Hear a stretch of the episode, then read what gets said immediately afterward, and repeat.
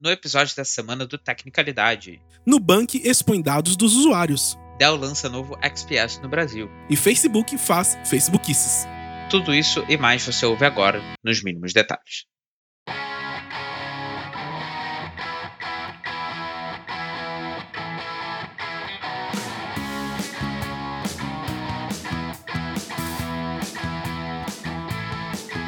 Olá, seja muito bem-vindo ao Tecnicalidade e Tecnologia nos mínimos detalhes. Meu nome é Rafael Silva.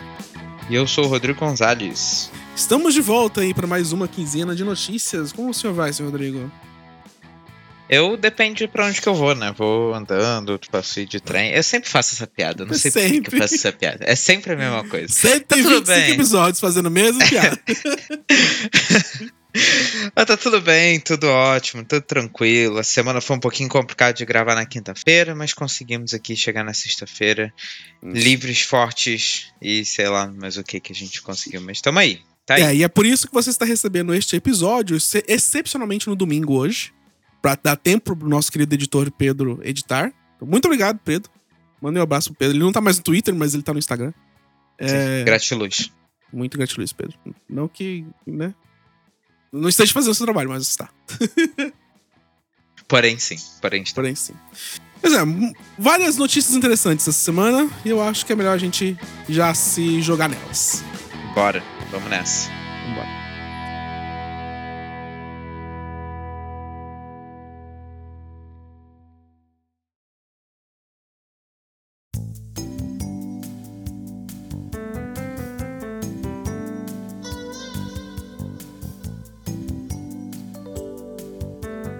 Nas últimas duas semanas a gente tem visto uma quantidade bem grande até. Eu achei até bastante estranho quando eu comecei a ver isso, essas notícias, né, essas matérias todas sobre o Nubank. O Nubank tem sido alvo aí de bastante notícia aí no mundo tech, então eu resolvi fazer um compiladão das três notícias principais aí desses últimos dias. É, a primeira delas foi o- a questão de exposição de dados dos usuários deles, né, que inclui eu. Então, é meio Vixe. triste, né? Pode ser, pode ter sido que pode ser que eu tenha sido incluído aí, então, né? A gente fica sempre triste quando esse tipo de coisa acontece. Mas o que que acontece? Né? Um desenvolvedor chamado Heitor Gouveia reparou que ahm, quando você usa a função de cobrar no aplicativo do Nubank, o que que ele faz? Ele basicamente gera uma página, né, uma página HTML, que você pode mandar para outra pessoa que não tenha Nubank, e ela só paga com um QR Code ou ela consegue também é, ter lá os seus dados para poder fazer uma transferência para você. O problema está exatamente no fato de que o Nubank, assim como o WhatsApp fez algum tempo atrás, eu não lembro quando, mas algum tempo atrás já, é, aconteceu, de botar que essas páginas poderiam ser indexadas pelo Google né, e por outros buscadores. Então, né, uma página que tem o seu nome e seu número de CPF, ainda bem que não tem outras informações, né, mas são as duas principais informações para você poder fazer uma transferência para alguém, gerou um grande problema, né, um grande rebuliço aí na, na, em todo mundo, porque é complicado. Né? É, Eu nunca gerei nada, então eu chuto que talvez eu não esteja nisso, mas eu não sei se é meio que. Ele já, se bem que fa- não faz sentido eles já terem essas páginas já pré-prontas, porque também aparece o valor que você tem que pagar, Isso, etc. isso, isso. Uma coisa, é uma coisa one time. Realmente, provavelmente não, não cheguei a ficar envolvido. Mas, né, a gente sabe, provavelmente deve ter muita gente que usa essa funcionalidade e acabou se metendo aí no meio dessa, dessa situação. O que é sempre uma pena. Ou sendo metido. É, pois é. Sendo metido é melhor, sim. Você entendeu? Sim, exatamente. Não, mas é melhor mesmo porque, né, eles não quiseram que aquilo, que aquilo tivesse acontecendo, então foi uma situação bastante desagradável, né? Uma coisa que é muito simples, é resolvido por uma linha de código, né? Ou poucas linhas de código, não sei ao certo, mas é um parâmetro que você consegue definir na página e deu essa bobeada, essa garoteada aí o Nubank. É, mais outra garoteada que aconteceu nas últimas semanas foi do auxílio emergencial. Basicamente, o, que aconteceu com o Nubank, e aí também inclui o PicPay nessa situação, mas focando aqui no Nubank, as pessoas elas estavam usando o Nubank ou o PicPay, né, para meio que driblar o ter que usar o aplicativo Caixa Tem, né, que pelo que eu entendi é o que é utilizado para fazer os saques e as transferências disso. Talvez até o Rafa saiba um pouco melhor dessa informação, né, é, estando aí no Brasil. Mas o que aconteceu? As pessoas estavam fazendo estavam criando boletos para poderem ser pagos com esse dinheiro no aplicativo do Caixa Tem, que daí esse dinheiro ia cair na no conta, né? Ou na, na conta do PicPay ou alguma coisa assim. E, e resolvi esse problema, não ficava preso ali no aplicativo da Caixa. Né? O que acabou acontecendo é que muita gente percebeu que parte do dinheiro deles sumiu. Parte ou a integridade do seu dinheiro sumiu da conta, né? Desse dinheiro que foi, que foi depositado. É, o Nubank disse que parte dos clientes que fizeram isso receberam uma quantia superior ao correto, né? então não deveriam ter recebido tanto dinheiro e por isso parte desse dinheiro foi retirado da conta. Né? E eles suspenderam a devolução desse dinheiro para a caixa e reverteu o valor para os clientes depois de um tempo. Né? Um, o que aconteceu é que o Nubank disse que foi um problema da própria caixa mas a Caixa disse que nunca contactou o Nubank para solicitar o estorno de boletos. Então, né, tá aí um diz que me diz, não sabe, diz que sabe, mas não sabe, e não dá para entender muito bem o que aconteceu nessa confusão toda. Mas tem muita gente que está afirmando que realmente houve. pegaram o dinheiro mesmo e não tem mais dinheiro ali na, na no aplicativo é, desse auxílio emergencial e ficaram sem nada do, do, auxílio emergencial desse mês. Então, a parte mais idiota disso tudo é que, tipo, o Nubank postou no, no Instagram lá, começou, né, falando do seu PR Speak. E assim, eu tenho, tenho amigos que trabalham no Nubank, mas, gente, eu tenho que, que, que ser realista aqui. Eles falaram, vamos ser transparentes e tal, e, e colocaram lá, falaram, ah, isso aconteceu, não sei o que, problema da caixa. E a Caixa respondeu, um jornalista, especificamente o Tassos Veloso, que postou lá a resposta da Caixa no Twitter. E quando ele foi indagar o Nubank sobre essa resposta da caixa, o Nubank não, vou, não, não quero mais falar, sabe? Se fechou, não é mais transparente porque a, a caixa negou a declaração deles. Que coisa mais imbecil é essa, sabe? É, de um momento eu sou transparente do outro, quando a, a narrativa tá contra mim, eu não sou mais. Sabe? Eu, eu, eu, tenho cada vez mais um ódio por esse, esse, essa, essa startup fintech fingida de é, de descoladinha, sabe? Eu. Sei lá. Tenho um gosto azedo na minha boca desse, desse Nubank aí. É, então, eu fiquei. Eu, eu até achei engraçado porque eu tava. Eu tava completamente fora da situação, né? E eu comecei a ver post de confisco do Nubank, confisco do Nubank, brincando com, com o Collor e tudo mais. E comecei a ver isso no Twitter. E eu comecei a entender, que porra, será que o Nubank tá roubando dinheiro? Foi até olhar minha conta, né, pra ver o que, que tá acontecendo. Sei lá, vai saber. Mas, né, era toda essa situação. E realmente é uma situação infeliz, não é? Uma situação que. Cara, é um auxílio emergencial, dinheiro que as pessoas precisam para comer. Como que o Nubank faz isso, velho? Então, é isso. E o pior é, é não saber direito o que aconteceu, como que aconteceu e, e e se for verdade, né, se realmente é o que é o que as pessoas estão dizendo, tem gente que tá sem esse dinheiro ainda, né, e tá uhum. tá tendo que lutar na justiça, é, é, vai ter que lutar na justiça por esse dinheiro. Eu até vi um vídeo é, no, no, site, no site do G1, mas é, de, algum, de alguma emissora local da Globo, falando que realmente a recomendação é entrar em contato com a, fazer um boletim de ocorrência e esperar e fazer e, e vai ser investigado e etc. Né? Então é bastante complicado, uma situação que exatamente o que você falou, a pessoa precisa desse dinheiro, né? Se ela tá pedindo esse, esse dinheiro, supostamente, né? Ela tem que estar é. tá precisando desse dinheiro. Né? A gente viu outros casos, mas no geral são pessoas que precisam dessa grana, então é muito difícil. É uma situação que, que eu não queria que o Nubank tivesse, não é? Mas, enfim, né? Aconteceu. E aí, como eles lidaram com a situação, acabou ficando pior ainda, né? Ficou mal na fita.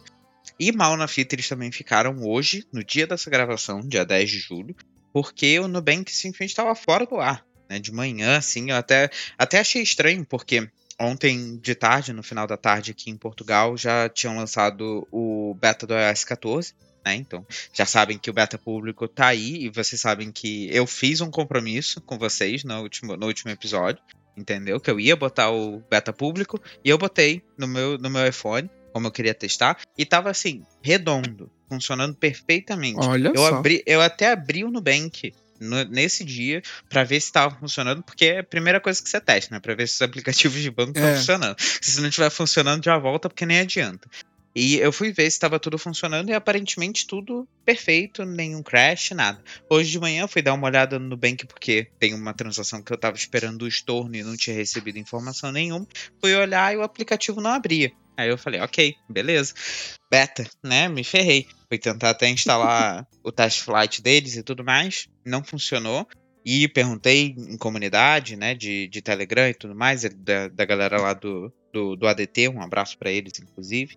É, eu entrei lá, perguntei pra galera se eles estavam sabendo de alguma coisa, e parece que foi uma coisa geral, né? E foi causado ironicamente, é, a gente também vai falar, vai falar sobre essa empresa logo a seguir, né? Que foi causado novamente por aquela questão do SDK do Facebook. Ah, né? o, face, o SDK do Facebook, há um tempo atrás, teve um problema no iOS, né? E mesmo desenvolvedores que não usavam o, no seu aplicativo o login com o Facebook, se eles usassem o SDK do Facebook para alguma coisa, seja para compartilhamento de dados ou alguma coisa assim, estava sujeito ao aplicativo simplesmente não abrir por causa desse bug, né, por causa dessa, dessa situação. E aparentemente afetou usuários de iOS, muita gente acabou reclamando, e depois o Facebook resolveu essa situação e, e, e, ficou por isso. Mas outros aplicativos também ficaram fora do ar, né? Então é, é não foi só o Nubank. Mas eu achei curioso, porque eu tava vendo essas notícias todas do Nubank, eu pensei, hum, quanta coisa, não é? E aparentemente parecia ser uma coisa só do aplicativo deles, todos os outros no meu celular estavam funcionando, então imaginei que não fosse algo, algo do beta. E foi uma situação complicada, muita gente reclamando, gente que precisava fazer transferências também. Esse que é o problema, né, do, do banco digital, porque se você tá com aquilo fora, você não tem a menor possibilidade de pagar uma conta, né? Às vezes a pessoa não tem outras, outras opções. Então, é, foi uma situação bastante complicada. Principalmente numa pandemia, né? Vamos lembrar, você não, não tem, não, não pode ficar saindo pois toda é. hora para ir no banco, né? Pagar um é. boleto. É. Bem que no banco então não é... tem nem banco, né? É, então, mas, né? Se a pessoa tivesse um, banco, um bancão, um banco tradicional, alguma coisa assim, é, é bastante complicado. Pelo que eu sei, o Nubank também não oferece o login do Facebook. Então, por que, que o SDK do Facebook tá lá? Não é para que, que eles usam isso e, e, e, e por que, que tem que causar tanto problema? Não é? Sabe quando que, que eles vão responder essa pergunta, Rod? Quando? Nunca. Nunca, exatamente. exatamente. Transparência, ó. Então é muito complicado, uma situação bastante delicada de novo. É outra coisa bastante difícil, uma semana difícil aí, para umas últimas duas semanas que eu achei difíceis pro, pro, pro Nubank. É, esperava um pouquinho mais, não é, do, do, do, banco, mas assim, né? Eu não. Não sei, é, tem, tem, tem seus problemas, tem suas coisas e eu espero que eles melhorem. É, é basicamente esse o meu recado, Nubank, melhore.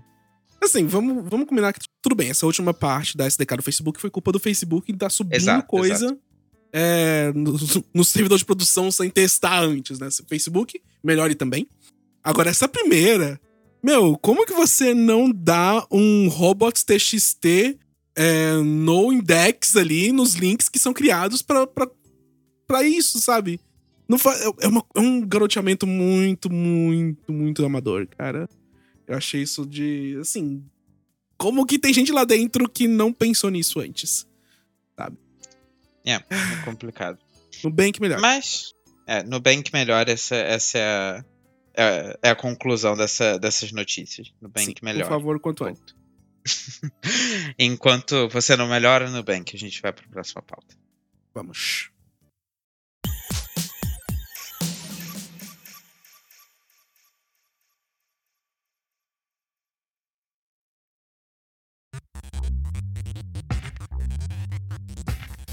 Aqui no Brasil, a Dell continua os seus negócios, mesmo em tempos de pandemia. Ela anunciou aqui no país a chegada do seu novo XPS 13, que o Gizmodo Brasil chama de o principal notebook deles, para cá. O que eu concordo, porque o XPS é uma linha. Assim, faz. Antes de eu, ter um notebook, eu tinha um XPS da Dell que era maravilhoso. Ele me serviu bastante tempo, por um, acho uns bons três anos aí antes de eu mudar pra Apple. E não me surpreende agora que o XPS seja uma linha principal da Dell, porque realmente são notebooks topo de linha. E por isso, talvez por eles serem bastante conhecidos, foi, é porque a Dell tá investindo bastante e trazendo aparelhos dessa linha para cá. Não só trazendo, né, importando, como também fabricando, como vai ser o caso do XPS 13. A empresa afirma que a produção dele é local, o que reduz o custo de produção em até 30%. Olha só, 30% de mais barato nice. que importar. Nice. Aí você vai ver o preço e isso não impede que o, que o aparelho tenha uma etiqueta de 9 mil reais. Opa! Ouch. Delícia. Tudo bem que o XPS é a principal e tal, é a coisa mais bonitinha da, da empresa. Tá? Gente, 9 mil reais é, tá, tá difícil, né? Se bem que o dólar também não, não ajuda, né? Mas enfim, o que você recebe ao pagar pelo, por esse preço, no modelo mais básico, nos, na linha XPS 13 em geral? É, CPUs Intel Ice Lake, ou seja, a décima geração de processadores da Intel, é, Core i5 e Core i7, então são poderosos pra caralho. Eu xingando desnecessariamente de novo. Eu tô esperando chegar a reclamação do ouvinte. Pode chegar, gente, tudo bem, pode, manda. É, de 8 a 16 GB de memória RAM, 512 GB ou 1 TB de armazenamento, telas de 13.4 polegadas Full HD no modelo mais barato e no modelo mais caro ela ganha resolução 4K e sensibilidade ao toque. Ponto. Sensibilidade ao toque numa tela de notebook. Desnecessário, um pouquinho. Você acha? Não acho. Não acho. Por quê? Acho, ok, vamos. acho segura, ótimo. vamos Acho colocar ótimo. Um, um pino nesta, nesta. na notícia e vamos discutir isso aqui. Por que, que você acha ótimo? Você vai sujar a tela inteira, uma tela que você tá olhando. Rafael, você já Ah. usou algum com? É, Eu usei iPad, serve. Não, não serve o iPad. Um, um notebook Windows, por exemplo, com, com, com touch. Você já usou? Já, já, já mexeu? Hum, mexi em alguns, mas não usei como dia a dia. E achei Então. desconfortável.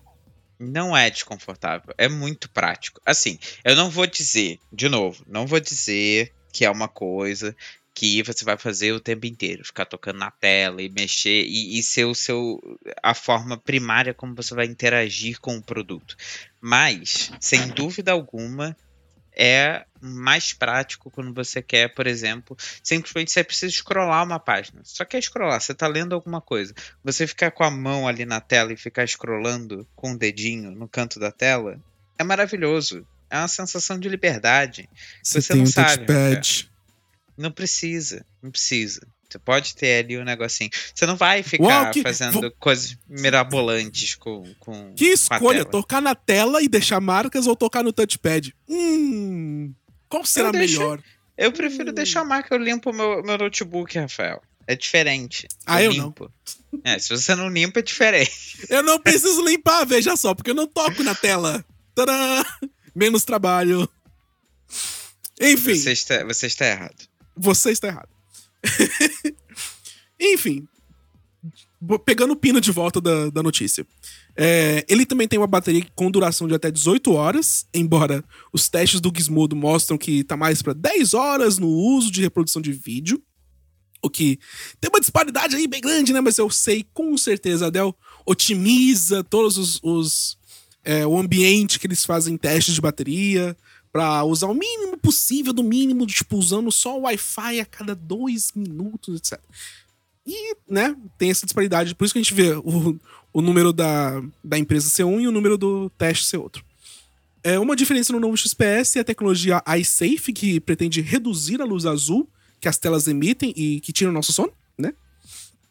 E assim como nos modelos anteriores, o design do XPS continua recebendo bastante atenção, com a redução das bordas na tela, que é lindo, só isso isso. maravilhoso. É, e também, veja só, o aumento das teclas e do touchpad em relação aos modelos anteriores. Então, eles conseguiram aumentar as teclas, provavelmente porque os consumidores reclamaram, não sei. Quem tem dedos gordos que nem eu, provavelmente fica apertando mais teclas do que deveria quando tá digitando no teclado. É, E o modelo mais caro aqui no Brasil sai por 11.500 reais. Ele começa a ser vendido no dia 14 desse mês. E aí eu fui pesquisar, né? Quais modelos que tinham Intel Ice Lake aqui no Brasil que não eram importados. E não consegui achar nenhum. Eh, eu imagino que tem, já tem algum no mercado em termos de desktop, mas eu não consegui achar notebook. Por favor, me corrijam. Eu quero. Mandem pra gente algum notebook que esteja, já esteja lançado no mercado eh, com esse- essa configuração mais ou menos no contato arroba tecnicalidade.com, que eu vou falar aqui no próximo episódio. Mas um que eu sei que tem e que não se compara teoricamente é o MacBook. Mas vamos, vamos considerar as coisas. Entre 9 mil e pagar 14 mil no MacBook Pro. É, não é. Não, sabe, não, não tem muita. Não, não. No Não tem MacBook espaço pra Apple, não tem. Não, não tem. sabe? E, mas aí, aí que tá. Quem tem dinheiro. Não sei, acho que quem tem dinheiro vai preferir um MacBook. Quem quer, quem já tá acostumado com o Windows, vai pegar esse Dellzinho XPS 13 e ficar feliz também. Sabe? Eu não acho que é um, que é um, um computador de- no budget, mas eu acho que o dólar tá muito caro pra considerar qualquer outra coisa além de. Pra, pra quem quer um, uma um notebook bom de performance e tal. Tudo bem que a gente tá no meio de uma pandemia, né? Então a gente tem que considerar que a gente não vai ficar saindo de casa toda hora. Eu acho que esse XPS 13 parece ser perfeitamente bom. E eu já vi, quando eu tava pesquisando so- sobre esse lançamento, eu vi que a- o XPS 15 é, foi anunciado lá fora também e parece ser bem legal com um design, tipo, um branco diferente, com um- o- os mesmos processadores, mas, tipo, melhorzinho, enfim. É, o XPS 13 tá aí. Eu gostei bastante. Tanto que ele era meu gadget da semana e virou notícia, porque eu gosto de XPS. A Dell tem feito bom, uma boa. É, uma boa linha com ela. Sim, eu gosto bastante da linha XPS, acho que eles sempre fazem, fazem um excelente trabalho. E, se eu não me engano, nesse modelo é, é, de 2020, eu até vou rever a foto só pra. É, é exatamente isso. Eles deram uma, uma renovada no, no, no visual, né, no Uhum. geral, porque tem. Tinha algumas coisas que estavam que diferentes, a, a- a- o material que eles usam e tudo mais, e pelo que eu tenho visto de, de, de unboxings e reviews, essas coisas todas na gringa, parece que tá bem, bem bacana. É, e, assim, o, o, trabalho que a Dell faz é muito legal. 9 mil reais é, é realmente caro, mas eu tava, eu até vendo um tweet hoje que é, que é bem, que é bem real, né? Que qualquer notebookzinho Mequetrefe hoje você tem que pagar no mínimo, no mínimo 3 mil reais, porque tá tudo muito caro, né? Pelo que eu tô entendendo em termos de Uhum. dólar, etc. Tá realmente uma situação complicada. Então, quem precisa mesmo do- da potência de um, de um XPS e né, no futuro vai precisar viajar com o bichinho, vai precisar fazer uma coisa é, é, on the go, não é? Que mais pra frente, quando a pandemia acabar e tudo mais, é, vai, vai precisar dessa, dessa leveza né, de, um, de, um, de um produto de 13 polegadas e tudo mais, é, faz sentido, não é? O, o- se paga né, no final das Uhum. contas. Então, acho que acho que foi uma boa da Dell trazer isso pro, pro, pro Brasil. É, vai ser de vai ser nicho do nicho do nicho por causa do preço, mas Uhum. vale. Se você tiver a grana, vale. Não não não, não tente pegar um, um MacBook Pro, assim. Particularmente, talvez eu não pegasse, então. É, não do Faz jeito que tá. O Brasil eu acho meio difícil também. Pois é. Vamos para a próxima pauta, então? Vamos!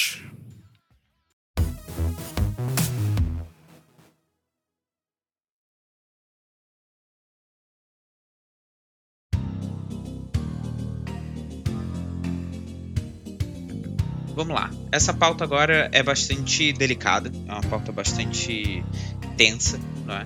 Ah, E política. e bastante política, sim. Então é até bom relembrar não é, o fato de que, até porque a gente já tem um tempo que não fazia o tecnicalidade, né? Então é bom relembrar a galera que ouve que, meu, a gente tem opinião, aqui não é um podcast só para te passar notícia, é para te passar notícia sim, sem dúvida nenhuma. A gente quer que você fique informado, mas a gente dá a nossa opinião e essa que é a graça do nosso podcast. E então assim, é, tenha isso em mente, é a nossa opinião, é a forma como a gente vê o mundo. É, a gente adora discutir esse tipo de coisa. Se você tiver alguma coisa para comentar, comenta com a gente, né? A gente tem vários canais de comunicação e a gente está mais que feliz de, de, de discutir esse tipo de coisa. Mas é uma situação que é bastante complicada e delicada, mas que preciso, a gente precisa comentar aqui, né? Que Uhum. foi recentemente um boicote muito grande de grandes marcas ao Facebook. Né? É, é a campanha que eles estão chamando de hashtag Stop Hates for Profit, né? Entre as empresas que estão nesse nessa, nessa turma que está fazendo esse boicote, tá a Coca-Cola, Microsoft, Starbucks, Unilever e, e outras coisas, né? E outras empresas. E basicamente a ideia é tirar a grana de, de publicidade, não é, do Facebook para né, secar a fonte, né, de alguma forma. Ajudar a fazer com que o Facebook mexa os pauzinhos e trabalhe de fato para ter uma plataforma que é saudável e não disseminar ódio e fake news e essas coisas todas.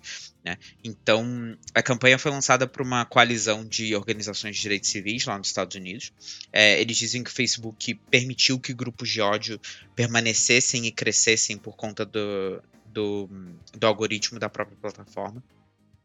E um estudo da Anti-Defamation League aponta que 42% de usuários diários na internet experienciam algum tipo de abuso na plataforma. Né? Então é bastante é uma situação muito complicada que não dá para deixar passar como se não fosse nada, né? E a campanha, basicamente, o que eles estão pedindo, né? Eles têm bastante, algumas exigências é, é, extremamente razoáveis, não é? Eu acho que é, é, o mínimo que o Facebook pode fazer depois de ter ganhado tanto dinheiro é, é, da forma como eles têm ganhado recentemente. É, e eles pedem, basicamente, para uma mudança no algoritmo, para evitar que esse tipo de, de publicações, esse tipo de grupos de disseminação de ódio se espalhem. É uma contratação de um ou uma executivo ou executiva C-level, né, que seria CEO, CFO, né, essa vibe, uh, com expertise em direitos civis. É uma auditoria terceirizada de falsa informação e ódio, né, disseminação de ódio, e o reembolso para anunciantes quando a sua marca aparece próximo de um conteúdo problemático, além de outras exigências, né, essas são só algumas. É, e a, a resposta imediata do Facebook foi uh, o clássico, né? Uh, Entendemos o lado das empresas e estamos focados em trabalhar para remover o discurso de ódio e informações acuradas, né? É, então, assim, né, não acuradas, desculpa, né, remover as informações não acuradas. Então, assim, é o que o Facebook já tem dito há sei lá quanto tempo, né? Um, e um áudio vazou de uma reunião que o Zuckerberg fez com os funcionários dele no último dia 1 de julho, e o Zuckerberg fala que esses anunciantes basicamente votariam em breve para a plataforma, que era só uma questão de tempo e que hum. ele não iria ceder, não queria ceder à pressão desses, dessas empresas. Né? Então, Típico Zuckerberg.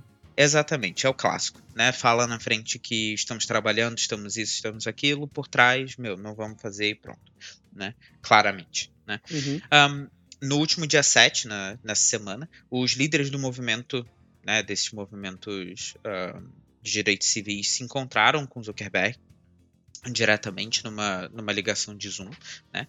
Um, e eu trouxe algum, algumas, algumas falas, né? Algumas aspas aqui que eu achei interessantes da, da, de algumas matérias que eu fui lendo, né? E a primeira, a primeira coisa que eu li, né, a respeito foi, abre aspas, né? A, a reunião que acabamos de sair foi desapontante, fecha aspas, né, que falou o Rashad Robinson, que é presidente da organização Color of Change, lá nos Estados Unidos. E né, já dá para perceber o que aconteceu, né? Já dá para ter, ter uma noçãozinha do que aconteceu, né? Ele fala em outro momento que, e novamente abre aspas, né? Uh, nessa etapa, estávamos esperando uma resposta muito clara das demandas que estamos fazendo e nós não tivemos isso. Fecha aspas. Uh, isso tudo traduzido, né? Obviamente, do inglês, é uma tradução livre que eu fiz, né? Pronto. É, só para deixar isso claro também. Uh, segundo a coalizão, não teve nenhum comprometimento da parte do Facebook em nenhum dos pontos relevantados. Né? Então, é assustador. Foram praticamente, se eu não me engano, são 10 pontos que eles levantam, que eles querem que o Facebook haja, né? São 10 pontos de ação que o Facebook tem que tomar. E em 10 pontos o Facebook falou que, ah, vamos ver, né? Basicamente. Que é muito triste. Um, o único ponto que eles tentaram resolver, né, segundo o pessoal lá, é, foi contratar alguma pessoa para posição de para uma posição de direitos civis, né, que controlasse esse tipo de coisa dentro do Facebook, mas ainda assim o Facebook não estaria disposto que essa pessoa fosse um C-level, né, uma pessoa com, com um escalão alto dentro da empresa. Né. Ah, não brinca. Uh, se, né, Pois é. Segundo o presidente da Liga de Antidifamação uh, americana, o Jonathan Greenblatt, uh, abre aspas para ele, a resposta que tivemos foi: estamos caminhando para, estamos melhorando, estamos quase lá, e isso não é o suficiente. Fecha aspas. Um, a Sheryl Sandberg, que é a COO do, do, do Facebook, né, Chief Operating Officer, uh, escreveu sobre a reunião posteriormente no Facebook, é claro, uh, e disse que, também, aspas aqui para ela, temos trabalho por anos para tentar minimizar, temos trabalhado, desculpa, por anos para tentar minimizar a presença de ódio na nossa plataforma. Uh, estamos trabalhando duro todos os dias para impor nossas políticas com maior precisão e rapidez. Nunca seremos perfeitos, mas nos importamos profundamente com o assunto. Fecha aspas. Né? Então eu tentei pegar um pouco né, dos dois lados né, aqui da, da situação, mas se não ficou claro né, desde, desde o começo desse, desse assunto, é, Facebook bullshit, né? Porque, meu, uhum. isso é completamente inaceitável. Meu sangue é, realmente ferveu nessa lendo sobre, sobre essas coisas porque é, é, é, muito absurdo que o Facebook ainda consiga escapar com essas desculpas, entendeu? Estamos melhorando, estamos trabalhando para, né? E eles nunca fizeram absolutamente nada a respeito dessas situações todas, nada. Eles só ganharam dinheiro em cima disso, eles só conseguiram mais visibilidade em cima disso e nada muda, absolutamente nada muda. Então é aquela coisa que quando você tenta dar o benefício da dúvida, né, para uma empresa, é, você né, você está tá tentando pensar que a pessoa vai, que, que a empresa age de uma forma, é, é, pode agir de uma forma diferente, né, no futuro. Ela ainda vai visar o lucro, ainda vai tentar maximizar esse lucro dela, mas, né, de uma forma diferente, de uma forma saudável, né, de uma forma que faça sentido e que não, não, não seja prejudicial para parte da, da, da, base de usuários, né, dessa... Para a humanidade como um todo, né?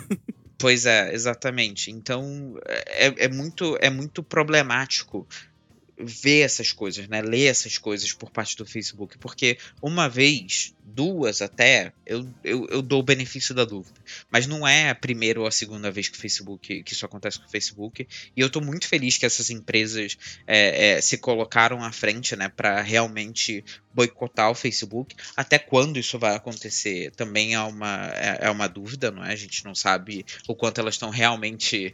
É, realmente empenhadas em fazer isso acontecer, porque, de novo, empresa é empresa e tá tentando buscar o lucro, né? Um, mas, meu, é muito. Tem que acabar. Não tem outra coisa. O Facebook tem que acabar. É, é, é uma coisa. É ridículo uma empresa do tamanho do Facebook agir dessa forma e trabalhar dessa forma. E ainda ter, ainda ter gente que quer trabalhar nessa empresa, ainda ter gente lá dentro que vê essa empresa e, e, e trabalha para manter as coisas acontecendo do jeito que estão. É, é, muito complicado, eu entendo, talvez as pessoas tenham motivos e etc, mas é muito. Não dá para defender. Não tem. Eu, eu acho que existe, existe um limite. Né? Esse limite já foi ultrapassado há muito tempo pelo Facebook. É, não dá, não tem como. E assim, eu, eu, eu, entendo também que tem pessoas que estejam trabalhando e estejam. É, e, e, concordam com o Zuckerberg, mas eu também entendo que tem pessoas. E, e, a gente vê isso, né, nas redes sociais. Tem funcionários do Facebook se manifestando publicamente, falando não concordo com o que o Zuck tá dizendo. É, isso, e a gente viu isso numa uma das reuniões que vazou, né? A, a, as pessoas se manifestando. Tem, tem executivos, tipo, não tão escalão assim de C-level, mas de alto escalão, é, se manifestando contra, falando não sou, e obviamente protegidos pelo seu direito de, de liberdade de, de expressão. É, ao mesmo tempo, e, e, assim, eu tenho amigos lá que trabalham no Facebook também e que pensam é, de maneira diferente e estão lá justamente porque eles querem tentar fazer mudar essa mentalidade de dentro, sabe? É, é um pouco. É, é sonhar alto, digamos assim, né? De que você vai conseguir mudar a mentalidade de todo mundo, mas eles estão lá para fazer o Facebook melhor. Eu, eu conheço pessoas que estão fazendo isso. Ao mesmo tempo, essa campanha é, Stop Hate for Profit, é, e eu, eu vi uma análise bem, bem legal do, do Casey Newton, do The Verge, é, dizendo que, tipo, as, as 100 empresas que mais gastam, as, as 100 maiores marcas que mais gastam no Facebook, se todas elas saírem o Facebook vai perder cerca de 6% do, da sua receita, bem pouco. Então, o, ela é uma campanha que, que tem uma, uma forte publicidade. É, eu imagino que as empresas, por mais que elas, que, que elas saiam, é, não, vai, não vão fazer um rombo tão grande assim no Facebook. Mas, ao mesmo tempo, acho que a, a ferramenta mais forte dessa campanha é a publicidade, sabe? É, é, você dar atenção para um problema que o Facebook não está resolvendo. É, e isso ele não, não conta no The Verge.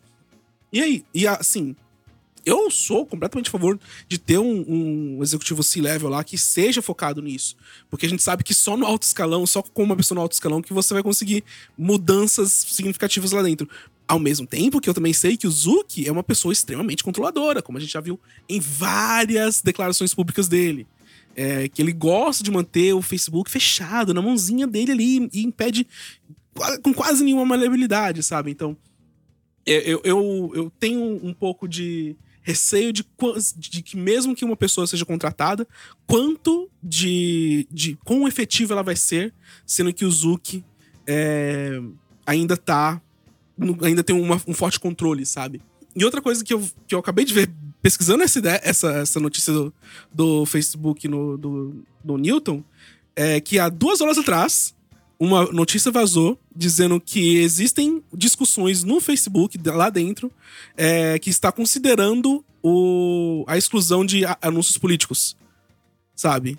Então, acho que a pressão está fazendo efeito. Vou até mandar pra você aqui no Discord, ô Rod. Nice. Você dá uma olhada.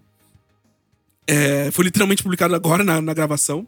É, e pode ser uma grande virada, porque uma das coisas que foram que o Facebook foi bastante criticada é que eles deixam anúncios políticos no ar, o, o Twitter já baniu, é, outras plataformas também já baniram, mas no Instagram, no Twitter, no Instagram, no Facebook, você pode fazer é, anúncios políticos e pode colocar informações falsas lá.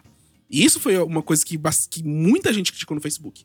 E agora, vendo essa pressão, talvez do, de várias formas, né, em cima deles, eles estejam reconsiderando isso é, por enquanto, é só um rumor, a gente não sabe se é verdade ainda, mas um, um porta-voz do Facebook aqui no segundo New York Times se recusou a falar sobre isso.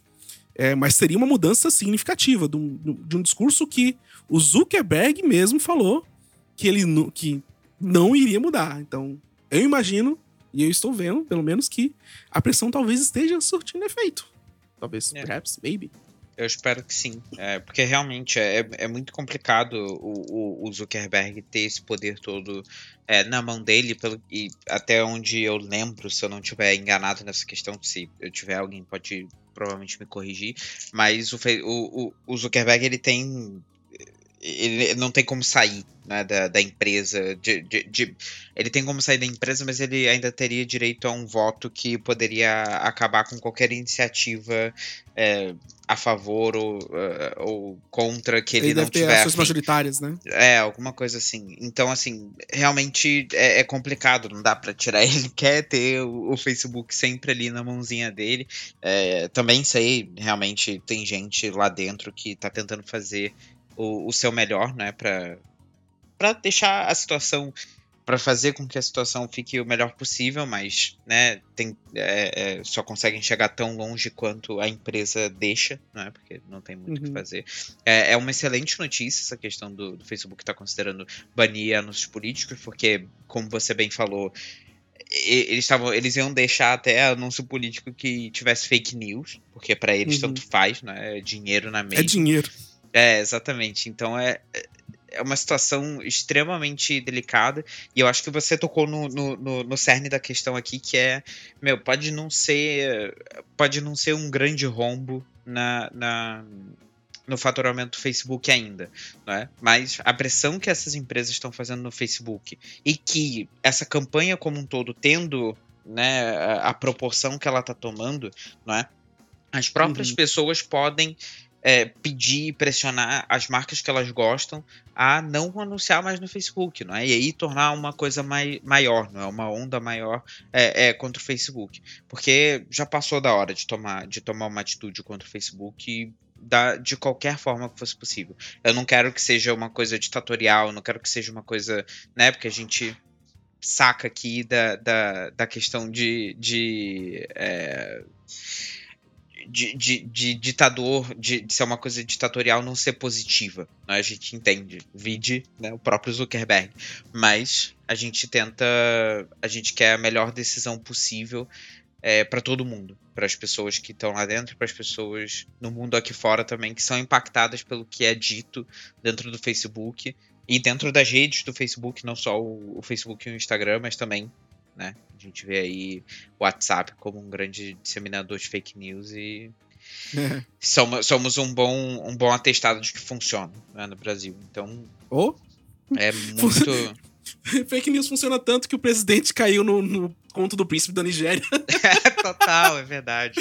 Isso rolou hoje. É, teve teve um maior burburinho disso hoje. Ah, meu Deus. Ai, gente. Nosso país está sendo governado por tios do Zap. Pois é. Então, assim. Tristeza é, é, eu acho que o importante a se tirar aqui é, meu, se você puder, né, de alguma forma, agir contra o Facebook, você mesmo, pessoa que está ouvindo aqui o podcast, haja, faça pressão, né, é, nas empresas que você gosta para que não trabalhem com o Facebook também. Eu entendo que é uma situação complicada, mas, meu, eu, eu acho que não tem, é uma situação que honestamente não tem um meio termo. Não dá para ter um meio termo aqui. É, ou é Olha ou pelo lado é. bom economiza o, o, o, orçamento de marketing de, de julho e, dê, e guarda pra, pra agosto. Se eles mudarem. Não, não é. mudou? Guarda de julho e agosto pra setembro. E, e, por aí vai. Exatamente, sim. Fica aí a dica. Fica a dica. Fica a dica. Um, reflitam bastante sobre essa situação, porque é bastante importante. E vamos para os microbeats, porque temos coisas para contar aqui. Opa, quero ouvir. A gente falou no último episódio sobre WWDC e, e outros, né? E a gente gravou relativamente depois da WWDC. Tava acontecendo, né? Mas né, já uhum. mais pro final da semana, mas desde o momento que a gente gravou até agora, novidades, né, outras coisas foram sendo reveladas, como é normal, né, um, e uma das informações, tivemos algumas informações sobre a transição de, de Intel para Apple Silicon, né? Tem algumas, algumas informações a mais aí, né? Um, o Craig Federighi, que apareceu lá no talk show com John Gruber, que é logo depois da WWDC, é basicamente um, um uma coisa, um dado, né, de que, de que vai acontecer, né, no podcast do, do John Gruber. Uh, vai aparecer gente da Apple para conversar sobre as novidades da WWDC. E ele confirmou que não vai ter bootcamp para o próximo para os Macs com Apple Silicon, né? E a própria Microsoft também falou que, olha, tem que ver isso aí, né? Porque estamos trabalhando, estamos vendo, né? Uh, não confirmou também que não vai ter, né? Mas disse que realmente é, Windows para ARM só para para empresas que fabricam notebooks com ele, não é? Eles só vendem para essas empresas. Ou então, seja, hip bootcamp. É, então, provavelmente não vai ter bootcamp ou vai ter e eles estão trabalhando nisso, mas ninguém falou nada a respeito, né? Temos que aguardar aí. Mas o Craig Federighi meio que comentou que realmente até agora nada, né? Então seguimos aí com, com essa questão. A gente não. Eu não comentei sobre o, o Rosetta 2 também, né? Mas acho, acho que ficou faltando essa, essa informação dentro do, do, da notícia da transição. Mas basicamente o Rosetta 2 é a mesma coisa que rolou na transição de PowerPC para Intel, né? Que é um aplicativo, não é um aplicativo, mas é uma, uma, uma, forma de você traduzir os aplicativos agora de x86, né, para ARM, né, e a diferença do Rosetta 2 para o Rosetta original, né, quando foi na transição lá do PowerPC para Intel, é que ele vai traduzir os aplicativos, né, quando forem rodar, é, direto na instalação. O primeiro ele rodava enquanto você estava rodando o aplicativo, ele estava fazendo a tradução ao mesmo tempo, né? Então, às vezes acabava ficando um pouco mais lento por causa disso, porque precisava de um processamento muito grande para poder fazer essa tradução e emulação, né, digamos assim, entre muitas aspas, porque não é bem emulação aí, nesse caso. Né? Então, só para vocês saberem também que não vai ser o fim do mundo se um aplicativo não for para ARM ainda, né, para Apple Silicon logo de cara, porque vai ter esse Rosetta 2 para fazer essa transição e suavizar esse processo, né? E um outro detalhe sobre os processadores Apple Silicon, não é, que faz parte da arquitetura ARM em geral e que eu achei interessante comentar, é que eles têm uma estrutura de núcleos assimétricos, não é? Os processadores Intel ou AMD x86 é? normais, eles são núcleos, os núcleos são todos iguais, então todos são poderosos é, é, na mesma na mesma quantidade, não é? E para chips ARM a gente conhece a, a arquitetura Big Little, né? Da, da, acho que Big Little deve ser só da, só da Qualcomm, mas a ideia é mais ou menos que é, você tem processador, você tem um processador octa-core, onde quatro núcleos são super poderosos, né? São os núcleos rápidos e quatro núcleos são núcleos básicos, não é, digamos assim, núcleos para tarefas mais mundanas, né? Então, digamos que você está rodando um jogo, né, no, no, em qualquer de um, um dos seus dispositivos iOS ou enfim, um celular, né? Você está rodando um jogo, esses processadores de alto desempenho estão trabalhando para rodar o jogo, enquanto os, os, processadores, né, os núcleos de baixo desempenho, né, de menor desempenho, estão no fundo trabalhando com multitasking, com é, sistema operacional, com todo o resto, né? Estão levantando essa parte aí no, no fundo. Então eles não são não, não, não causa problemas né, de estar tá tudo dividido entre todos os núcleos e ser tudo igual, etc. Tem essa, esses núcleos assimétricos, vamos ver o que, que isso vai ser de positivo né, para os novos Mac com, com chip Apple Silicon.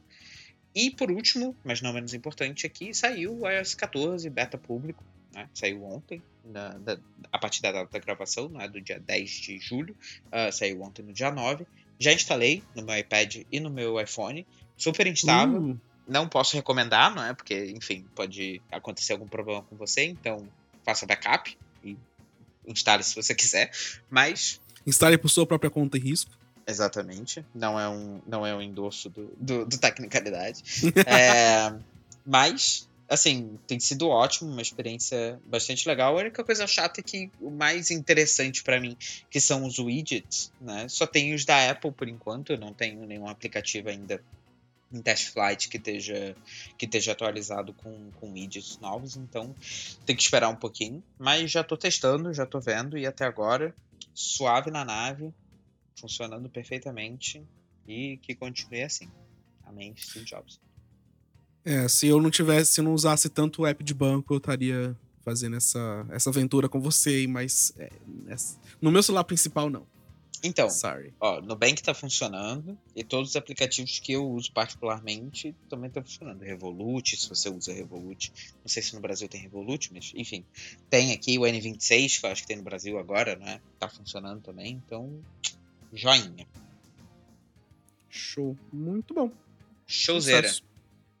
E agora abemos gadgets essa semana, não é? Yes! Uh. Gadget da semana.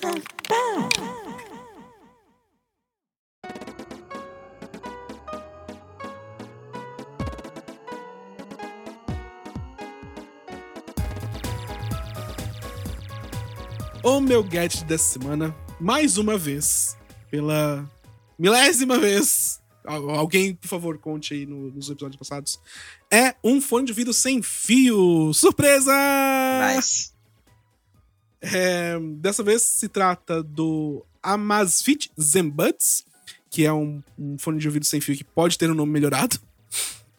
É, e um problema que eu tenho com meus fones atuais e que esses é, fones resolvem é que eu não consigo dormir com eles. Veja só. Ah, que pena. Hum, Aí o Amazfit resolve isso. É, segundo a sua página no Indiegogo, ele não foi feito só para não atrapalhar, como ajudar no sono. O material dele é leve, macio, pesando nem 2 gramas, é 1,73, se não me engano. Com um design que eles garantem que não sai durante o sono, mesmo que você role e, e pro lado, pro outro, dê cambalhotas na cama quando você estiver tendo pesadelo, não sei. E se você é... cair da cama? Aí é outro esquema. É, eu não sei se o impacto... Aí é outro departamento. É, é outro departamento, eles têm que fazer mais testes. Se você quiser se candidatar para o teste e usar um deles e repetidamente cair da cama, vai ser muito divertido. Eu recomendo. Por favor, filme e, e poste pra gente. Para o nosso entretenimento. É, e ele tem esse design né, diferente e ele, embora não tenha cancelamento de ruído, a empresa diz que ele ele protege em relação ao ruído exterior em até 40%, que é legal. Nice. Outra coisa que eles, que eles conseguem fazer é detectar quando você dormiu e automaticamente desativar os, desativar os fones, economizando bateria, o que é bem bacana. É, ele sincroniza com o aplicativo, ele sincroniza via Bluetooth com o aplicativo da Amazfit mesmo e permite que você durma tranquilamente ao som de coisas diferentes, ao som, o famoso white noise, né? Seja som da natureza, das árvores balançando no vento, chuva, coisas variáveis assim que te faz dormir tranquilamente. Ele também rastreia seu sono para ver se a qualidade dele tá ok, então rastreia é, quantas vezes você virou, literalmente, quantas vezes você virou na cama. É, quando você dormiu, ele detecta aí, é, como eu falei, e desliga. E detecta até é, seu pulso, o seu é, pulso cardíaco. Olha que legal. Isso é legal. Bacana, né? É, segundo eles, a bateria tem duração de 12 horas e permite até 7 ciclos de recarga. É, o Masfit Zen Bud está disponível por 70 dólares e será enviado em setembro deste ano. Aí eu fiz essa pauta maravilhosa e fui ver reviews dele, ver se tem alguém que já recebeu e tal. E uma coisa que eu descobri que eles não dizem na página do Indiegogo é que ele não pode ser usado pra mais nada. Sério? Só não pra dá dormir. pra você usar. Não dá pra você É. botar, tipo, pra tocar uma música se você quiser? Não, não. Sério? É a coisa mais estúpida, mais legal. meu, se ele tivesse. é- Meu, é um, é um update de software que vai ativar. e, Tipo, ele tem tudo ali. O Bluetooth tá ativado, é, ele conecta com o celular, tem aplicativo. É só você desbloquear pra música e ele seria maravilhoso. É, um Ele é software 90% block, né? maravilhoso. Software block, total. É, com certeza. É, mas assim, eu achei legal, o design dele é bacana e realmente, tipo, eu tenho problema pra dormir. E assim, eu, eu acho que seria legal ter um, um fone de ouvido que encaixa no meu, no meu ouvido, que meu ouvido também é bem particular. Ele é diferentão. É, e seria legal ter um, um- alguma coisa que me ajudasse mais a dormir é, junto com esse. é, além de poder tocar música, seria legal também. Mas enfim, ele já conseguiu o fone necessário para poder ser produzido e vai ser entregue em setembro deste ano para quem quiser comprar. Nice. Interessante. Tirando essa questão de não poder tocar mais nada. É, é Pequeno legal. detalhe. É, mas eu tô, mas eu tô até, eu tô até curioso. é, se você puder pesquisar enquanto eu faço o meu gadget essa semana, é porque a Hum. Bose também tinha um, um fone, um fone desse, né, nesse estilo de você poder, até a caixa, eu tô vendo até aqui a página é, do próprio Bose, até posso te passar isso, mas o a caixa, Bose Sleep Bud. exatamente, ela ela é basicamente igual, né, muito parecida, só que com coisa da Bose, e eu queria saber se eles também não permitem que você utilize com outros aplicativos. Faria, né, não faria sentido, mas seria interessante. Eu ia falar que, ele, que eles copiam. É, não, eu acho que ele não permite também. Tá aqui, ó. Só. calhar. Preloaded sounds, específico pra isso, é. Mas é, eu, eu ficaria muito surpreso se. é, de, de desses, desse produto especificamente, se está sendo disponibilizado no mercado. Com esse, com esse da Bose já no mercado, mas eu que vi que eu vi que ele foi descontinuado. É, exato. é, esse Então, e, e pra, é, aparentemente tem mercado. Sim, e pra quem, e pra quem tiver um pouco de medo de uma empresa que não conhece, pra quem não sabe, a Amazfit é uma subsidiária da Xiaomi. Então, Ah, se você curioso, não sabia. Então, aí, se você for que nem o Rafa, que você não sabia disso, aí você pode ficar tranquilo que provavelmente eles vão integrar, entregar. Ou se você não quiser comprar no, no Indiegogo, provavelmente vai ter alguma promoção que vai chegar a 70 dólares quando chegar num AliExpress da vida. Então, fica à vontade, né? Seu critério. Mas o meu Hum. gadget da semana é, na verdade, eu fiquei até meio balançado de botar esse gadget como meu gadget da semana, porque é um gadget que ainda nem existe, supostamente. né? Talvez no laboratório do Google.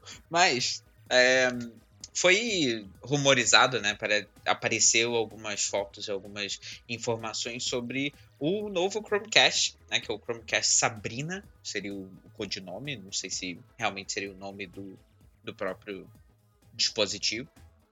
Enfim, o Chromecast Sabrina, é, como falei, não foi confirmado pelo Google ainda, se é verdade ou não. Não tem data de lançamento ou valores. Mas é, a grande diferença dele pro Chromecast, né? Porque basicamente ele é um Chromecast, não muda muita coisa. Acho que ele é um pouquinho maior, né? É, é que ele vai ter um controle remoto e ele roda Android TV, né? Então você consegue usar com controle remoto, tipo uma Fire TV Stick é, da Amazon e Roku, essas coisas assim, né? Então você consegue utilizar dessa forma. O que pra mim é melhor, eu prefiro. Assim, eu tenho preferido isso. E por que, que eu quero o do Google? Porque agora eu tenho um Google Home em casa, um Google Home Mini, Ah, e eu queria poder controlar, porque tem uma coisa que é muito legal que você consegue falar com o Google Home Mini pedindo para ele ligar a sua TV, né? Mas isso só funciona com o Chromecast, como é óbvio, né? Porque o Google quer que você compre as Claro. coisas dele. né? Então, É, para fazer isso de outra forma, é é, dá para fazer, mas é meio gambiarra, assim. Você precisa de uma tomada que controle energia, uma tomada inteligente. Então, né? Aí seria mais legal ter Chromecast, né, se fosse possível. Porque eu comprei o Fire TV Stick da Amazon é, exclusivamente porque na época ele tava com o aplicativo da Apple TV. Então, aí para poder assistir o TV Plus na TV e também né, outras coisas, se eu comprar algum filme alguma coisa assim em algum momento na minha vida. O que eu já fiz, tá? Já fiz. Sou um menino legal dentro da lei. É, eu poderia utilizar esse serviço, mas se fosse do Google, seria mais interessante. Então, tá aí. Eu fiquei meio balançado porque realmente não tem absolutamente mais informação nenhuma, né, sobre, sobre esse gadget. E é pra você ver o quanto eu sou chato, né, porque eu não tenho, não tem mais nada que eu Ah, isso eu já sabia. vida. É, então não precisava muito disso, mas pra você ver como, como eu sou meio boring, assim, não tem, não tem muito mais na minha vida que eu quero, assim, eu tô, tô, tô bem feliz em termos de gadgets. Então, o Chromecast Sabrina é basicamente tá ali. né? É, e coisas pra casa, né? Coisas de, de coisas inteligentes pra casa, porque eu quero, se eu pudesse, eu botaria uma lâmpada inteligente em cada cômodo da casa, ou pelo menos Nossa, três. também. Seria ótimo. Mas Poder in- Seria legal poder in- inteligentificar aonde a gente mora. sim, Só que, né, custa caro. é, custa caro. Esse que é o problema. Esse, esse é o verbo certo? Eu, deve, Ah, deve eu ser, acho que ser. é, sim. É do verbo inteligentificar, sim, com certeza. é isso. Tá bom, então. Você tá certo. ah, e com isso, acabou nosso podcast dessa semana. Você se sentiu intelige- inteligentificado, Rodrigo? Eu me, eu me senti entendi, É difícil, né? inteligentificado essa semana, Rafa. E você? eu acho que achamos o nosso título. Sim. Pois é. Ah, meu Deus. Essa palavra, essa palavra deveria realmente existir. Eu acho que Ah, eu quero muito que ele exista. inteligente. Senão a gente criou agora. Sim. Tá aí no dicionário. Inclusive, depois, depois dessa gravação, eu, eu, eu preciso falar com você sobre um negócio que eu tô testando. E. Nice. Enfim. É, muito obrigado por ouvirem este episódio maravilhoso aqui do Tecnicalidade. O que vocês acharam? Manda pra gente uma mensagem, um tweet. Uma mensagem você- você pode mandar no contato arroba tecnicalidade.com e a gente vai ler aqui no próximo episódio. Não recebemos nenhuma ainda, mas estamos esperando. É, Sim, vai ser ótimo. Comenta lá. A gente realmente quer ouvir, principalmente sobre a questão do Facebook, seria ótimo ouvir outros, outras visões, outros pontos de vista. Ou mesmo, né, se você tiver, se você corroborar com a gente, é, por favor, escreva pra nós, seria ótimo ouvir de você. É, mas, né, se você quiser falar com a gente no Twitter, né, por outras formas, eu lá sou o arroba rodrcastro. Eu sou o Rafa CST e nós temos o arroba Tecnicalidade lá também pra vocês. Pois é. Não esqueça que todos os links para essa pauta, para as pautas de hoje, vão estar lá no tecnicalidade.com. E agora sim estará, porque o Rod está comprometido a fazer essas coisas funcionarem agora, daqui para frente. Né? O site não tá Você é uma bonito, pessoa mas, maravilhosa. mas vai estar lá. A- a- Aí, e eu me tá comprometo a algum dia a arrumar o tema do site. É, mas aí é algum dia, né? Eu tô me comprometendo essa semana, Rafael. Você vai se comprometer essa semana ou vai ser que nem o Facebook, não se compromete com porra nenhuma. Algum dia. Tá aí. Eu Então vou você- contratar um executivo, um executivo C-level pra poder cuidar do tema. Então vocês já sabem aí o que, que tem que fazer, né? Tem que comentar, pro, pressionar pro Rafa contratar um C-Level aqui pro, Ah, pro. Tecnicalidade. ah, então é isso. Muito obrigado por terem ouvido essa semana. E a gente se vê daqui a duas semanas. Beijinho, tchau. Falou, tchau.